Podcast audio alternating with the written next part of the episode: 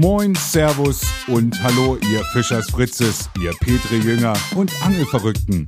Herzlich willkommen zu Butter bei die Fische, zum Podcast rund ums Angeln. Von und mit Christopher Holzi Holz.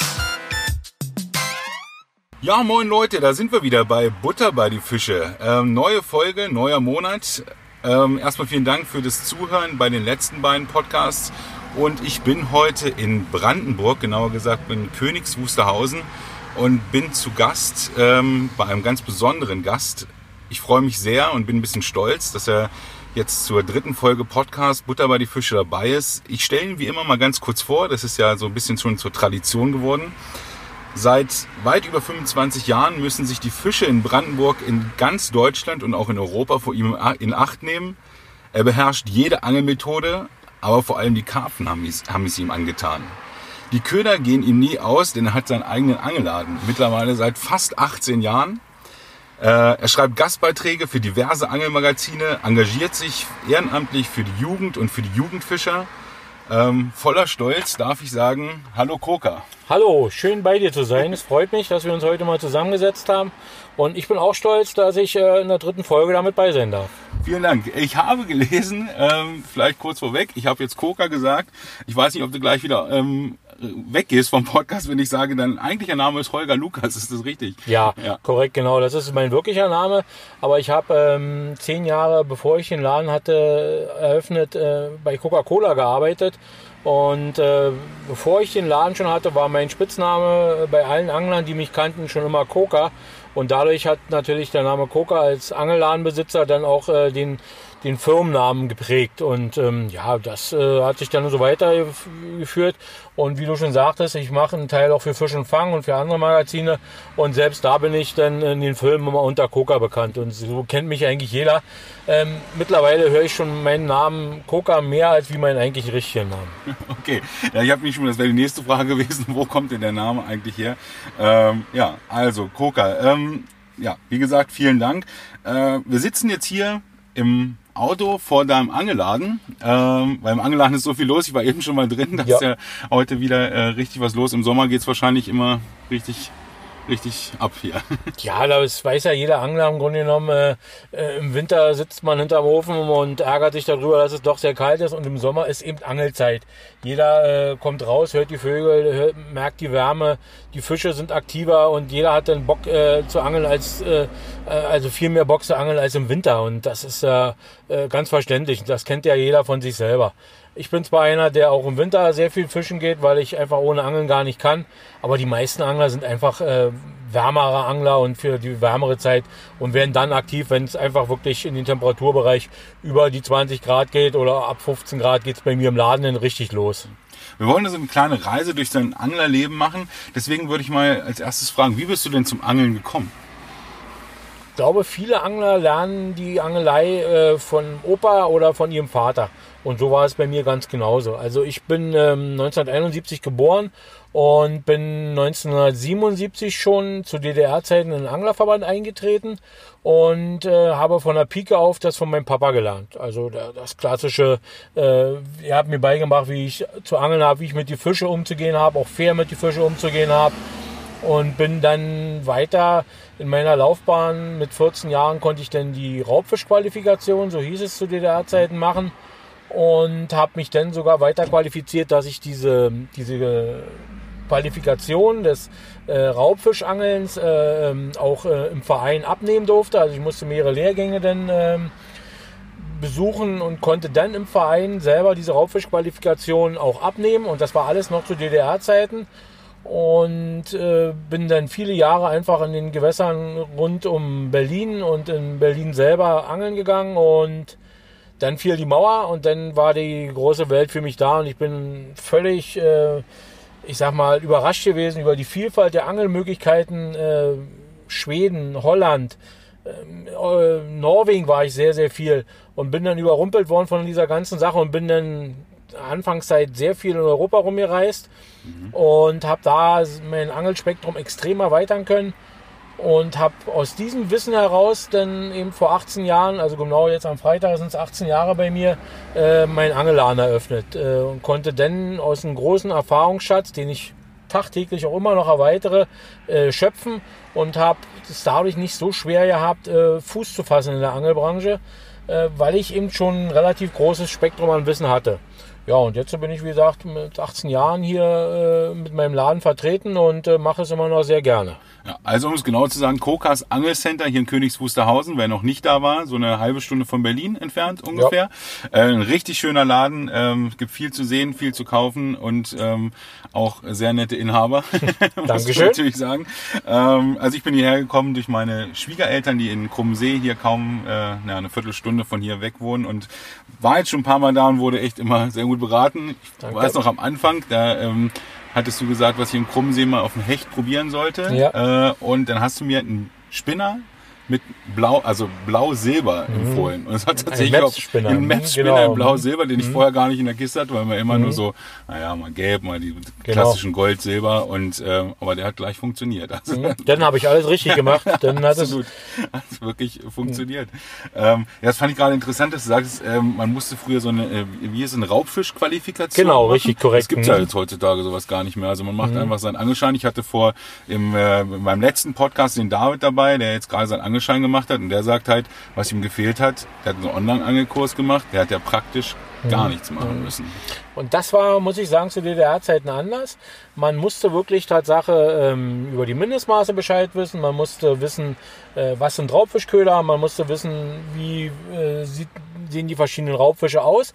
Und ein Hauptbestandteil war auch äh, wirklich äh, mit einer Angelroute äh, auf die Arnbergscheibe, also Zielwerfen machen auf die verschiedenen, auf die verschiedenen Entfernungen gesehen und man musste eben den Überkopfwurf, den Seitenwurf, das musste man alles beherrschen, um praktisch diese Raubfischqualifikation zu bekommen. Also da war schon äh, praktisch mehr äh, zu machen, als wie jetzt, äh, wenn man jetzt sowas nur online macht. Also Würdest da du das heute auch so sehen? Also dass man es lieber ja. mehr Praxis machen sollte? Ja, ja, leider, ja. Das ist leider so. Da sehe ich, äh, wenn Leute den Fischereischein, ich sag mal, gerade gemacht haben und kommen zu mir in den Laden. Sie haben sicherlich ähm, Fragen im Kopf, die sie lernen mussten. Ich sag mal, das Hochzeitskleid der Zerte oder äh, wie, was für Sachen muss man wissen über die Gewässer. Aber diese Praxis selber, wo sie praktisch ähm, lernen zu werfen und äh, einfach auch mal die Route in der Hand zu haben, das ist gar nicht der Fall. Also das ist äh, leider nicht. Das finde ich eigentlich schade. Ich habe gesehen, äh, ich glaube, es war auf YouTube oder, ich, oder auf einer Fisch- und Fang-DVD. Du bist ja auch oder warst oder bist ja in Klassen unterwegs und versuchst auch ähm, Schülern ein bisschen was über das Angeln oder die Natur auch so beizubringen. Wie ist es dazu gekommen?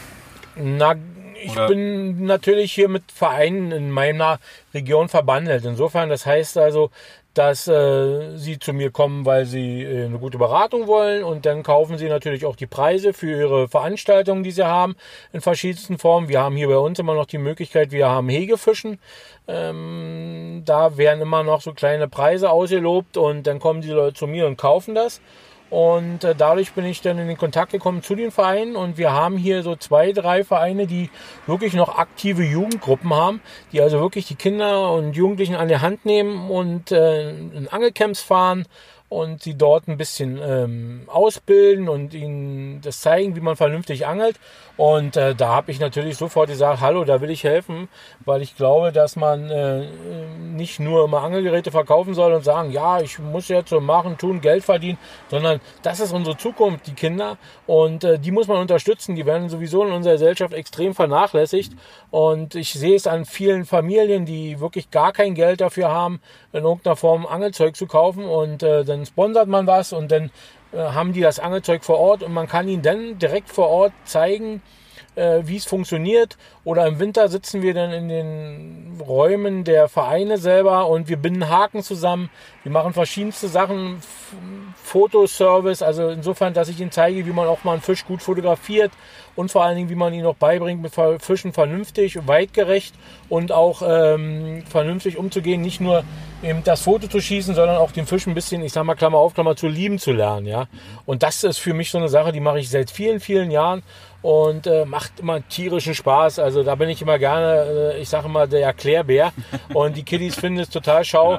Ähm, man hat dann wirklich, dann kommen die mit ihren Eltern rein und sagen, guck mal, das ist der, der da, der war bei uns in der Schule gewesen. Ich gehe auch in Schulen, in ja, Unterricht, ja. in Angelunterricht. Wir haben ja eine AG in, bei uns, cool. äh, eine Angel AG und mhm. da gehe ich wirklich in die Schulen, in den Klassenräume und äh, zeige den Leuten wirklich an der Tafel stehend äh, oder den Kindern, wie wird äh, Montage gebaut, wie wirft man aus, was ist dabei zu beachten. Und das macht tierischen Spaß, weil die Kiddies extrem dankbar dafür sind. Coole Sache. Also finde ich, finde ich echt richtig cool, also wo ich das auch gesehen habe. Ähm, sowas macht auch nicht jeder. Ähm, also wirklich Hut ab, finde ich super. Ähm, wie siehst du denn das Angeln im Allgemeinen momentan? Also ist es viele, also ich war jetzt zum Beispiel auf der Ostsee, auf Rügen, ging nicht zu angeln. Ich wollte eigentlich äh, ein bisschen Dorsche fangen, mhm. äh, aber das war eine Woche lang Wind und mhm. keiner ist rausgefahren und Bernhard Mielitz wollte ich raus, auch nicht gefahren. Ja. Naja, gut, also sei drum, aber da gibt's ja jetzt auch das, das Backlimit und so weiter. Ich habe immer das Gefühl, dass da ein bisschen zu viel drüber, äh, also über dieses Backlimit gelästert wird, weil sieben Fische muss man ja auch erstmal fangen manchmal auf der Ostsee. Wie siehst du das, also das Angeln im Allgemeinen, ist es besser geworden, ist es schwieriger geworden ähm, oder auch mit den ganzen Bestimmungen? Was, was ist so deine Meinung vielleicht dazu? Hm, ich muss eine kurze Frage stellen. Meinst du es bezogen direkt auf die Ostseeangelei oder meinst du es generell? Vielleicht erstmal auf die Ostsee bezogen, mhm. zu diesem... Also ich denke, dass ähm, sieben Fische, wenn man die mitnehmen kann, äh, eine große Menge an Fisch schon ist generell. Sicherlich ähm, werden wir als Angler wieder mehr beschnitten als wie die Berufsfischerei. Sie muss sicherlich auch Fangquoten äh, beachten, aber wir Angler werden natürlich äh, beschnitten. Ähm, ich glaube aber, sieben Fische, wenn man die hat, äh, sollte man eigentlich damit zufrieden sein, weil man kann ja auch, wenn man, also sieben, wir rechnen, reden ja jetzt über Dorsch, man kann ja auch, äh, wenn man so auf so einem kleineren Boot ist oder man ist mit einem, mit einem Guide unterwegs, äh, mein Guide, mit dem ich sehr, sehr gerne fahre, von Neuhof aus, der, äh, der Norbert Matzig, der ist ähm, auch dann bestrebt, wenn das Fanglimit erfüllt ist für Dorsch, dass man dann äh, zum Beispiel auf Plattfisch noch angeln kann. Mhm. Und die Plattfischangelei ist in den letzten Jahren gerade vor der deutschen Ostseeküste sehr, sehr gut geworden. Man kann dann wunderbar äh, seine Dorsche auf der Habenseite sicher haben äh, und kann dann wirklich noch Plattfisch angeln. Also das ist wirklich äh, eine tolle Sache und das macht tierisch Spaß. Deswegen denke ich, dass man mit sieben Dorsche und dann eventuell noch einen anderen Fisch in der Kiste eigentlich gut bedient ist. Ich glaube, dass es ausreicht. Ja, so haben wir es letztes Jahr auch gemacht. Also die Plattfische sind echt enorm, haben zugenommen, ja. finde ich. Also ja, das, das sehr macht, sogar. macht richtig, richtig Spaß. Mhm. Ähm, ja, und so die, also wenn du hier bei dir in Brandenburg oder so guckst, die Entwicklung der, des Angelns, also ähm, vielleicht auch bezogen auf wie viel Fisch man noch bekommt, ist es weniger geworden, mehr? Kannst du da, hast du da so einen Eindruck oder also ich habe da natürlich einen sehr, sehr guten Eindruck. Und ich muss wirklich sagen, dass äh, in Brandenburg der Aal der dominierende Fisch immer noch ist für die Angler. Das ist wirklich so. Ähm, man kann als Entwicklung auch sagen, dass wir die, die Verbandsgewässer des äh, äh des Deutschen Anglerverbandes haben. Ähm, und diese Gewässer sind, äh, werden sicherlich auch regelmäßig besetzt, aber die Angler fangen in den Produktionsgewässern, die vom Fischer bewirtschaftet werden, entschieden mehr Fisch. Äh, die Anglerverbandsgewässer sind natürlich äh, sehr stark beangelt mhm. und werden natürlich, ähm, wenn die Angler dort Fische fangen, immer auch sehr, sehr viel mitgenommen und wird natürlich auch äh, viel tot gemacht. Und demzufolge sind in den Gewässern, weil viele Angler sich auch nicht an das Fanglimit halten, natürlich auch die Bestände an Fischen nicht so sehr hoch. Und die Pr Produktionsgewässer, also die vom Fischer wirklich mit Fisch auch stark besetzt ja. werden, haben oft mehr Fisch drin, als wie die Verbandsgewässer vom Anglerverband. Also das ist so meine Entwicklung, die ich so sehe. Also wenn die Leute zum Beispiel, ich sage es mal, nochmal auf den Aal zu sprechen zu gehen, fangen sie in den, in den Gewässern, die wir jetzt hier vor Ort haben. Die Damegewässer sind ja so meine Hausgewässer hier vor der Tür. Fangen sie in den Damegewässern entschieden mehr Aal, als wie zum Beispiel in den Anglerverbandsgewässern. Also diese Entwicklung ist eindeutig zu sehen. Dann rückfolgend kann man ja sagen, sind auch die Angler dann ein bisschen selber daran schuld, dass eben diese Menge der Fisch, die mitgenommen wird äh, durch die Angler, weil dort angelt ja nur wirklich Verbandsangler. Äh, die müssen natürlich dementsprechend viel mehr Fisch mitnehmen, als wie sie oft dürfen. Und demzufolge ist natürlich der Bestand an den Fischen äh, geringer, also sind die Angler ein bisschen selber dran schuld. Ja, das ist so meine Entwicklung, die ich jetzt so gerade, du sprachst vorhin von dem krummen See, äh, auch sehe. Der wird wirklich gut besetzt. Der kriegt im Herbst ständig Aal, der kriegt im Herbst ständig äh, Karpfen, es wird Zander besetzt und trotzdem sind die Fänge eigentlich relativ schlecht. Ja, ist schwierig. Also Ja. es ist manchmal schwierig, was, also Genau, muss richtig. ich sagen, ja. Also ich habe letztes Jahr, vielleicht ganz kurz, äh, meinen ersten 1 Meter Hecht gefangen, über 1 Oh, Meter, 1 Meter vier, Glückwunsch, und super. das im Krummen See. Super, Glückwunsch. Also ich toll. glaube, das war auch ein bisschen, ein bisschen äh, zufällig. Habe ich sehr lange Äh, nicht mehr gehört, äh, Meterfische ja. aus dem Krummsee. Also Also, Glückwunsch. Ja, also beim Schleppen, muss ich Mhm, sagen, ja. ja. Ähm, auf so ein, äh, ich glaube von, von West in den Percy the Perch, in so einem Ti- Tiger, Mhm. Ja, Fire Tiger. ja, ja. Ähm, ja, war ein bisschen Glück, aber Mhm. ähm, ja, hat da geklappt. Aber sonst ist immer, also gestern habe ich auch einen kleinen Hecht da gefangen, Mhm. aber auch nur so einen, ja, so einen kleinen 60 Zentimeter Hecht. Ja. Aber ähm, ja, ist manchmal nicht so einfach da. Also ist gerade deswegen, ich habe so eine Kategorie bei mir. Ich nenne die immer Ja. Holzis Hotspots. Ja. Ähm, da sage ich eigentlich immer, wo ich so meine Gewässer, wo ein Hotspot ist. Jetzt ist aber äh, für mich persönlich, würde ich gerne mal, ich, bei uns in Bayern gibt es wenig Zander. Ja. Und ich würde gerne mal einen schönen Zander oder versuchen mal, oder was ist ein schön, aber eher mal gezielter auf Zander zu fangen, äh, zu gehen. Und hier in, in der näheren Umgebung oder auch ein bisschen weiter, was würdest du mir empfehlen, äh, wo ich mal hingehen kann, ob nur vom Ufer oder wo ich mir ein Boot leihen könnte, wo ich mal, also für einen Hotspot, der für mich, wo du sagen würdest, geh da mal hin. Da kannst du vielleicht gut Zander fangen. Ja, wir haben hier ein Gewässer, was wirklich ähm, einen ganz guten Zanderbestand hat. Was hier auch in der Gegend ist, ist, ist der Teupitzsee. Und ähm, das ist natürlich auch wieder Produktionsgewässer. Ähm, er wird auch von dem Fischer eben bewirtschaftet, insofern, dass da eben äh, Zanderleichnester gesetzt werden. Er besetzt Zander. Und der Teupitzsee hat wirklich, ähm, ich will nicht sagen außergewöhnlich guten Zanderbestand, aber er hat einen guten Zanderbestand, wo man dann auch mit einem Gummifisch hinfahren kann. Und äh, dort speziell mit einigen Farben von der Firma K-Tech gibt es ein paar Gummifischfarben, die wirklich dort interessant sind, wo man dann auch äh, relativ zielgenau gute Zander fangen kann. Man muss dann ein bisschen wissen, wo welche Kanten, welche Tiefen, aber dafür bin ich dann wieder im Laden da an der Karte zu zeigen, wo sind da so ein paar Hotspots, wo mit einer relativ hohen Sicherheit dann auch mal ein Zander zu fangen ist. Ist das dann eher Uferangelei oder kann man sich dann Boot ausleihen? Oder, also gibt es, Nee, leider nicht. Nee. Der See selber an sich ist äh, fast komplett ringsrum bebaut und äh, man muss wirklich von, vom, vom Boot aus angeln. Man hat vom Land aus kaum eine Chance. Selbst die Uferangler sind ähm, an sag ich mal, mit Köderfisch relativ äh, schwer zu beangeln, der Zander dort, weil diese Kanten, diese speziellen Kantenbereiche, wo die Zander gerne dran stehen und wo sich dann äh, in den Abendstunden oder in den Morgenstunden äh, der Jungfisch explizit sammelt, sind wirklich mit dem Boot besser zu, zu beangeln. Und kann man sich da Boote leihen? Ist das was? Es ist ein, es ist ein Bootsverleih in Teupitz direkt. Ähm, die sitzen da, wo die Dame Schifffahrtsgesellschaft auch losfährt, in der, im Zentrum von, äh, von Teupitz ist ein Bootsverleih und da kann man sich Boote leihen. Ah ja, okay. Ähm, ich würde gerne nochmal zurückkommen zu deinem Angelladen. Ja. Ähm, wie ist es denn dazu gekommen, dass du sagst, jetzt mache ich einen Angelladen auf oder wie, wie, ist, wie hat sich das entwickelt, dass du dein Hobby zum Beruf machst oder äh, kann man, wenn man das so sagen kann? Also wie ist es vielleicht dazu gekommen? Also ich habe es ja am Anfang schon erwähnt gehabt, dass ich äh, ein bisschen überrumpelt wurde von dieser ganzen Vielfalt der Angelei und bin dann wirklich in ganz Europa rumgefahren und habe mir Wissen angeeignet, habe viel gefischt in ganz Europa, war 14 Mal in Norwegen und äh, bin ganz viel in Schweden unterwegs gewesen und habe dann irgendwann gemerkt, dass äh, Angeln äh, schon meine Leidenschaft ist. Habe dann bei Coca-Cola als Außendienstler gearbeitet, bin Tausende von Kilometern äh, im Monat gefahren, um meine Kunden zu besuchen und habe dann hier und da auch immer Angelläden besucht, wenn ich auf der Strecke irgendwo einen Angelladen hatte und habe gemerkt, das ist äh, schon eine Sache, die mir arbeitsmäßig sehr, sehr, sehr viel Spaß machen könnte. Und ich habe einen guten Freund gehabt, äh, der war hier in ansässigen Königs Wusterhausen und den, seine Bekannte hat hier ein Gardinengeschäft gehabt in Königs Wusterhausen und hat den, den Laden äh, gerade aufgegeben und äh, er meinte dann zu mir, Mensch Koka, du bist äh, doch so ein versierter Angler und bist so viel rumgekommen und Mensch, ist da nicht eine Option für dich, angelladenmäßig so etwas aufzumachen?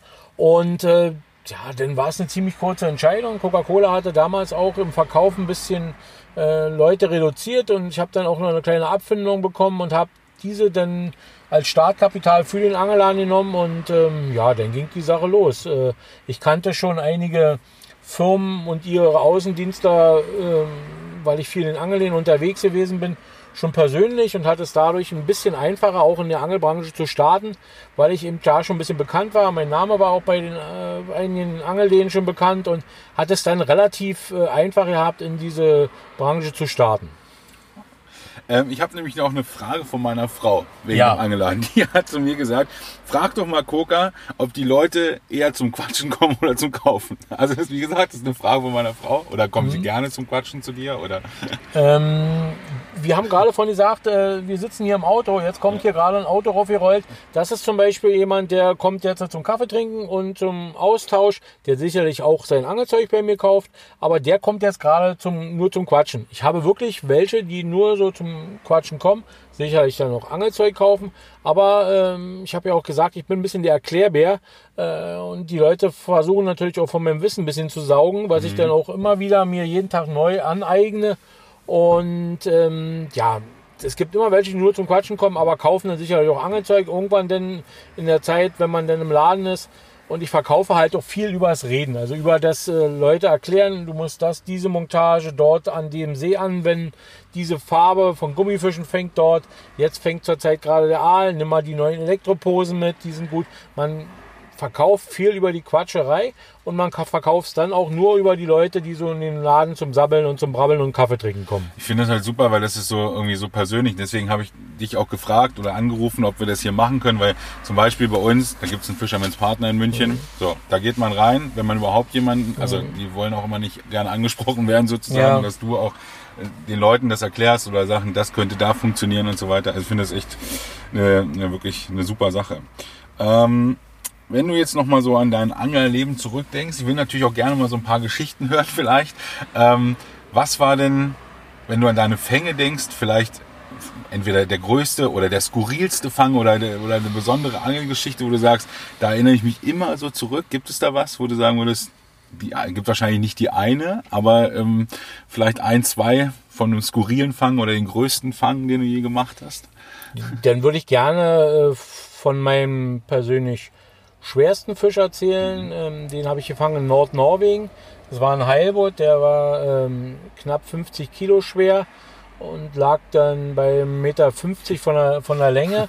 Und den habe ich gefangen auf den Lofoten, also eine Inselgruppe, die über dem Polarkreis liegt. Und ich hatte das Glück, dass ich diesen Fisch fangen durfte vor einer der schönsten optischen Landschaften, die es wahrscheinlich auf der Welt gibt. Die Lofoten werden überall in, in den Medien als die, die schönste Inselgruppe äh, gezeigt und beworben. Und da vor dieser Kulisse, vor, den, vor der Lofotwand nennt man das, also die Lofoten gehen dort 900 Meter steil aus dem Meer nach oben. Vor dieser Kulisse durfte ich, wie gesagt, diesen doch relativ für mich sehr großen Fisch fangen und habe das immer noch in Erinnerung.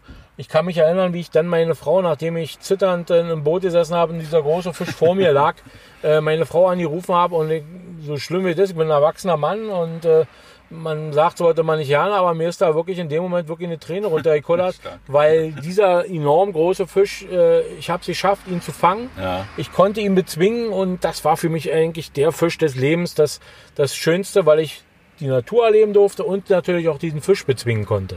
Wie lange hat es gedauert? Bis wir den, also Ja, es ist eine gu- gute Frage. Also man von der Größe des Fisches ist es so, dass er nicht so, also es gibt wesentlich größere Fische, die dort umgefangen wurden, aber ich habe äh, Tatsache, weil er dann sich in dem Drill, ich habe ihn erst im Maul gehakt, also der, der Köhler hing im Maul vorne und er hatte sich dann in mein Vorfach eingewickelt und ich hatte noch einen, Gummimark dran ne? und der Köhler hat sich dann im Maul gelöst und hat sich dann in der, in der, in der Seitenflosse verhangen und ich konnten dann also, mussten dann also wirklich Tatsache seitlich äh, diese, diese Tischplatte drillen Ja. und das hat eine, dadurch eine Stunde gedauert und hat eine enorme Kraft gefordert. Also das war für mich Wahnsinn gewesen. Aber ich habe ihn bekommen.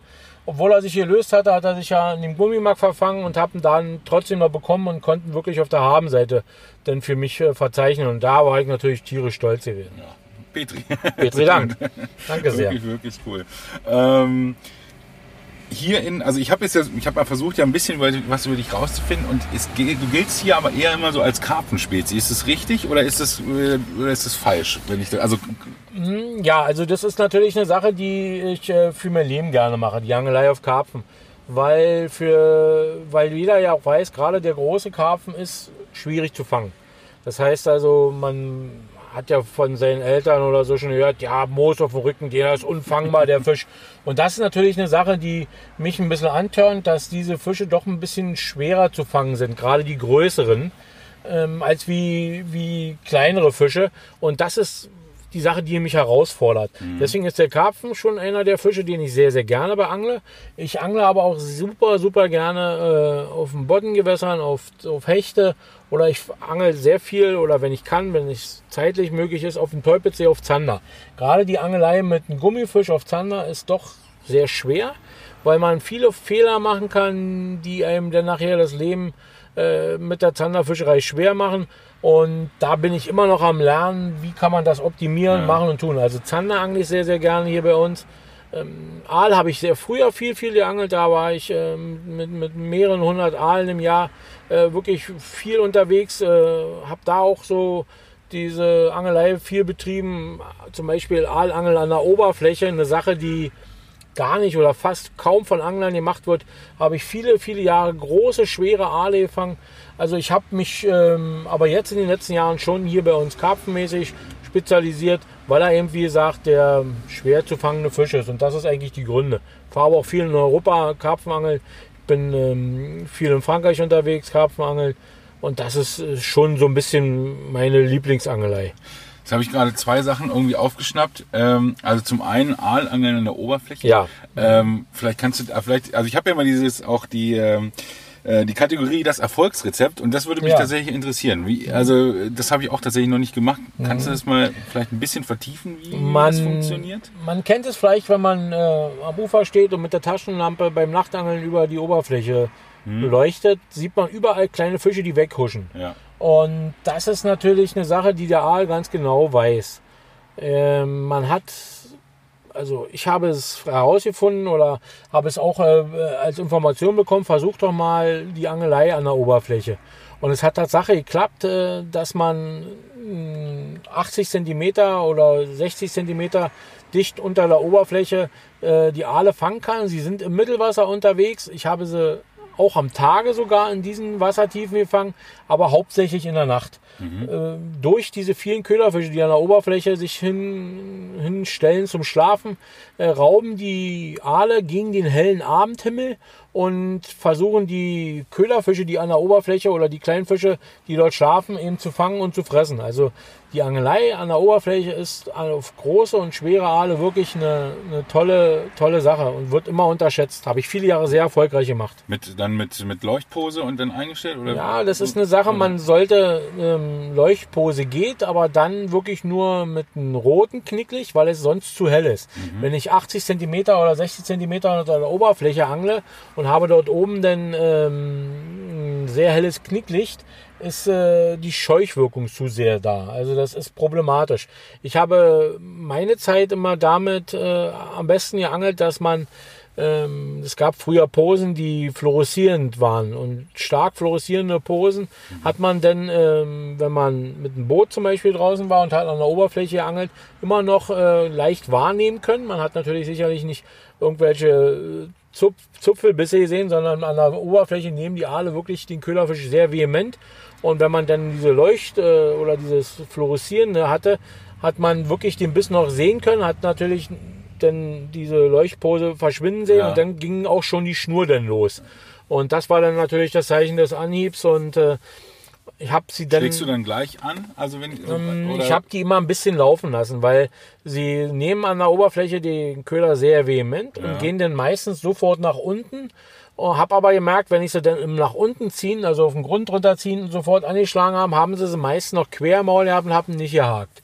Sondern dann wirklich noch kurz ein bisschen laufen lassen und dann, wenn die Schnur gut abgelaufen ist, dann angeschlagen, dann sind sie unten gewesen und haben dann den Köderfisch schon bis dahin im Maul gedreht und haben ihn dann auch wirklich gut äh, zum Haken im Maul verschwinden gehabt. Und du hast dann auch Köderfische genommen, oder? Genau, ich habe nur Köder, hab dann Kleine Köderfische. Köderfische. Genau, nicht zu groß. Ja. Ähm, und dann Einzelhaken? Oder? Ja, ich habe sie dann aufgezogen. Also mhm. ich habe das immer, also ich nehme gerne Köderfische und ziehe sie auf mit der Köderfischnadel und dass der Haken vorne aus dem Maul rauskommt und habe dann gerne sehr langschenkliger Haken genommen.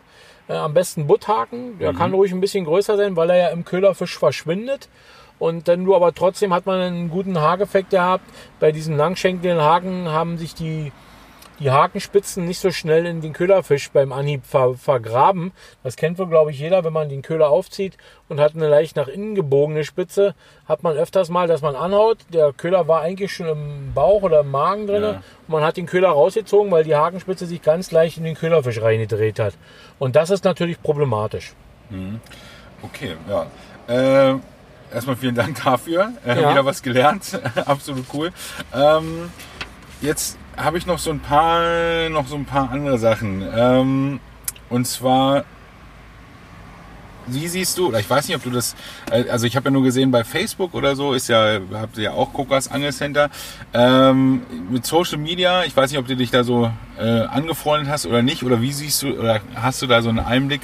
Ähm, ich habe das Gefühl, auch wenn ich jetzt vielleicht hier zwei, drei Leute vergraude, dass auf äh, Social Media immer oder immer große Fische gepostet werden oder sehr viel oder auch viel so ähm, Neider und so unterwegs sind. Ich weiß nicht, ob da für dich, ob du das so hm, also wie du schon sagtest, ich bin natürlich mit, meiner, mit meinem Angelgeschäft auch bei Facebook vertreten und ähm, bin generell gar kein Freund von diesen Social Medias. Logischerweise, man muss heutzutage da sein, weil die Leute nur mehr an diesem Computer hängen und sich da, ich sag mal, Klammer auf, Klammer zu, auskotzen, äh, irgendwelche dummen Kommentare runterschreiben unter die Posts, die da drin sind, mhm. anstatt ans Wasser zu gehen und ähm, wirklich selber zu angeln und Erfahrung zu sammeln, ist der Computer und irgendwelche Kommentare unterschreiben viel, viel wichtiger als die Angelei an sich selber. Ich glaube, sicherlich wollen die Leute auch große Fische sehen und deswegen werden eben dementsprechend auch viele große Fische dort gepostet. Weil kleine Fische fangen die Leute meistens auch selber und der große Fisch ist natürlich das, wo man selber als ähm, der, der sich dort darstellt, die meisten Klicks natürlich bekommt, weil, boah, guck mal, wie groß der ist, Mann, guck mal. Und der Kumpel wird dann auch schnell mit angeklickt und der schreibt dann auch ein Like drunter, hey, guck mal hier, super Fisch. Und schon ist äh, der große Fisch natürlich dementsprechend schneller in Umlauf gebracht und die Leute haben mehr Interesse dran als, sag ich mal, der kleinere Fisch. Ähm, kurz deswegen, also ich mache ja auch ein bisschen Social Media ja. und deswegen ähm, Falls ihr draußen äh, Lust habt, bitte dann like doch bei äh, Instagram und zwar butterbeidifische.podcast. Das ist da der Name. Ähm, wenn Koka nachher Lust hat, würde ich gerne mit ihm noch ein Bild machen. ja, gerne. Na, gerne. selbstverständlich. Gar ja, kein Problem. Gerne. Äh, und da könnt ihr draufgehen und ähm, da könnt ihr mir gerne Kommentare schreiben, ob ihr es gut findet oder nicht. Und ähm, ja, und äh, was ihr so gerne hören wollt, vielleicht auch für die nächsten Folgen oder wen ihr mal hören wollt. Auch das versuche ich dann immer einzurichten. Ähm, Vielleicht habe ich noch eine Frage. Gibt es irgendwie eine lustige oder eine skurrile Fang- oder Angelgeschichte, wo du sagst, also entweder Pleiten, Pech und Pannen oder irgend sowas, wo du dich vielleicht noch dran erinnern kannst, wo du sagst, das hat überhaupt nicht funktioniert. Oder ich habe, du hast einen Fisch, was weiß ich, äh, ich habe neulich auf eine Made beim Stippen einen kleinen Zander gefangen oder was auch immer. Also ähm, ich weiß nicht, ob du da gibt's da. Also so ähm, autark ähm, ähm, ähm fällt mir jetzt da mhm. nicht jetzt sowas sowas ein. Aber ich kann mich an eine Sache erinnern, die vielleicht ähm, ganz interessant ist. Ich habe auch ein paar Filme schon gemacht, äh, die dann so im Fernsehen gekommen sind und unter anderem auch äh, für den RBB und da ist einer, ein, ein, ein Film, der nennt sich Karpfenblau, der läuft fast jedes Weihnachten auf dem RBB. Und ähm, da äh, war es zum Beispiel so gewesen, dass wir mit Fischern zusammen ähm, die Sache gemacht haben und die haben uns, nachdem der, der ganze Filmdreh passiert ist, äh, nochmal der RBB zusammen mit diesen Fischern in, in eine Gaststätte eingeladen und da wurde uns dann dieser Film Karpfenblau präsentiert. Und äh, ich war mit meiner Frau dort eingeladen gewesen. Es war ein Fürstlich Drehner. Und das war eine, eine tolle kleine Gaststätte. Und äh, für die war natürlich äh, selbstverständlich, dass ähm, es nach diesem Filmdreh, der sich wirklich ausschließlich um, die, um den Karpfen gedreht hat, wirklich gab es nur das Thema, wir essen heute Karpfen. Und ähm, ich bin natürlich nun Karpfenangler aus Leidenschaft. Ja. Und ich war wirklich Tatsache mit meiner Frau der Einzige. Die komplette Filmcrew, die Fischer, alle haben sie Karpfen gegessen, in verschiedensten Formen. Karpfenblau, selbstverständlich auch. Karpfen gebacken, Karpfen gebraten. Und ich war wirklich der Einzige mit meiner Frau, weil ich eben doch den Karpfen sehr ich sag mal, liebe, hört sich vielleicht ein bisschen doof an, aber wirklich den Karpfen als tollen Fisch empfinde, Ja. der die einzigen, die dann wirklich Fleisch gegessen haben mit Pommes. Und äh, das war für die völlig unverständlich. Wir drehen diesen Film und äh, äh, Coca isst dann einfach mit seiner Frau wirklich äh, Fleisch und war für die natürlich äh, völlig unverständlich. Aber das ist so eine kleine Sache, da bin ich, habe ich mir selber gesagt, äh, Mann, Coca, du bist schon ein abgefahrener Typ, äh, alle äh, kümmern sich nur um diesen Karpfen und du isst nachher im Endeffekt nachher wirklich nur Fleisch und die haben da wirklich alle den Karpfen in sich reingemüffelt. Ja, das war so vielleicht mal als kleiner Schwank so, als kleine Geschichte. Ich habe in meiner letzten Folge, und das bestimmt jetzt Schmarrn, weil du wirst mir bestimmt sagen, das ist gar nicht, das stimmt gar nicht, aber jetzt kann ich wirklich mir fragen, der Ahnung hat. Ich habe dem David, meinem letzten Gesprächspartner, erzählt, ich war mit dem angeln und sein erster Fisch, den er gefangen hat, war ein Karpfen. Und der zweite Fisch, den er gefangen hat, war auch ein Karpfen. Und zwar abends, wir wollten eigentlich Aal angeln, Ja. äh, auf Tauwurm. Und da habe ich dem erzählt, nach dem ersten Mal, habe ich so, also es waren beides Karpfen so zwischen 40 und 50 Zentimeter, also keine Riesen. Aber habe ich ihm erzählt, dachte, das kommt gar nicht so oft vor, äh, dass die auf Wurm gehen. Dachte so Mais und was weiß ich, was man alles so, aber ich weiß, Karpfen sind zwar alles Esser, aber das war jetzt zweimal. Und äh, ist es normal bei kleinen Karpfen vielleicht sogar? oder? Ja, genau. Also der größere Karpfen, ähm, dass da, also wenn ich jetzt so meine Fänge höre, was meine Kunden so zu mir in den Laden tragen, ist es wirklich sehr selten, dass ein Karpfen so, ich sag mal, in dem Bereich von 5 Kilo aufwärts auf äh, Taube gefangen wird. Aber diese kleinen Fische ziehen ja noch in Schulen rum und äh, weil sie es ja gewöhnt sind, als Schwarmfisch aufzuwachsen in den Fischzuchten, die Karpfen werden ja zu 90 Prozent äh, wirklich besetzt. Also die Fortpflanzungsrate in Deutschland ist ja doch eher gering beim Karpfen. Demzufolge werden sie besetzt und kommen aus Fischzuchten und ziehen dann als Schulen wirklich durch die, äh, durch die Gewässer und haben natürlich noch einen gewissen Fischneid, der da ist, äh, Fressneid, der da ist und demzufolge, wenn dann Nahrung da ist und da kommt eine Schule an, wird auch der Tauwurm nicht verschmäht, weil sie kennen ja einen Tauwurm insofern, so wie man Re Regenguss ist ein stärkerer, werden ja auch Würmer in die Wässer gespült und daher kennen sie das als ganz normale Nahrung. Okay. Ähm, Karpfen die, der größeren Klasse haben mit Sicherheit in irgendeiner Form schon schlechte Erfahrungen gemacht äh, mit Taubum, weil er doch als Köder sehr oft genutzt wird. Wie auch oft das mal Mais äh, bei größeren Karpfen natürlich auch äh, mit Gefahr in Verbindung gebracht wird. Demzufolge sind die Fänge mit, von wesentlich größeren Karpfen an der Pose mit Mais ja doch eher seltener. Ähm, und ich glaube, dass Tauvum für kleinere Karpfen ganz normaler Köder ist, wo man doch öfters mal, also ich höre es öfters mal, dass Okay. auf Tauvum Ich gefangen habe wird. schon fast gedacht, aber erstmal habe ich. Mist Ja. erzählt. Aber Gen- ja, nee, dafür frage ich. Nee, nee, aber dafür alles gut. Frage ich ja auch einen Experten. Ja. Ähm, ich habe auch immer noch eine Kategorie und zwar die meine Lieblingsköder. Äh, ich habe mir heute, ich fange mal an, Ja. ähm, den von Savage Gear die äh, Line True Trout mitgebracht, die Ja. 4D oder 4D. Mhm. Mit dem habe ich bisher sehr gut auf Hecht gefangen bei uns in Bayern, muss ich sagen. Wir haben den Ja. bei mir um die Ecke ist der Speichersee, kein Ja. richtig schöner See, aber ähm, ist guter Hechtbestand. Und da habe ich mit diesem, mit dieser Forelle, also es ist diese, äh, es ist in ähm, Regenbogenforellenlikor, Ja. innerhalb von einer Stunde acht Hechte gefangen, Ja. Mhm. immer fast an die gleiche Stelle geworfen, vielleicht standen sie da alle. Äh, seitdem ist so ein bisschen mein Lieblingsköder geworden, fange auch damit tatsächlich immer ganz gut, ähm, also zumindest bei uns. Äh, ich weiß nicht, was hältst du von den, von den Ködern so? Also es ist definitiv ein absoluter Ausnahmeköder, weil sie natürlich sehr realistisch laufen. Also die sind im Wasser von der Bewegung her äh, absolut ein Hammer. Ich glaube in den meisten Fällen, diese Forelle fängt von Hause aus gut, weil es ein gutes Dekor ist, ein weißer Bauch, wie auch Weißfische von unten natürlich zu sehen sind. Äh, leicht äh, rote Flossen, so wie praktisch ein Rotauge oder wir sagen hier bei uns Plötze, natürlich auch von unten aussieht. In den meisten Gewässern sind diese Forelle an sich selber, obwohl sie gut fangen, gar nicht vorhanden. Aber der Fisch läuft realistisch, sieht von unten aus wie ein Weißfisch. Die Bisse kommen meistens ja auch von unten. Der Hecht lauert irgendwo unten und kommt nach oben geschossen und sieht demzufolge natürlich den weißen Bauch, die rote Flosse. Und durch dieses extrem realistische Laufen und das leichte Flanken auch, also dieses leichte Kippen, ist es natürlich ein Top-Köder. Also definitiv, hundertprozentig. Savage Gear hat da äh, ja mittlerweile auch viele andere Köder schon, die auch so aufgebaut sind äh, und extrem realistisch laufen. Ist ein Top-Köder, gibt es gar keine Diskussion. Aber preislich auch natürlich ein bisschen höher Ja, angesiedelt. stimmt, ja. Und äh, das ist das, was die meisten Leute eben abschreckt.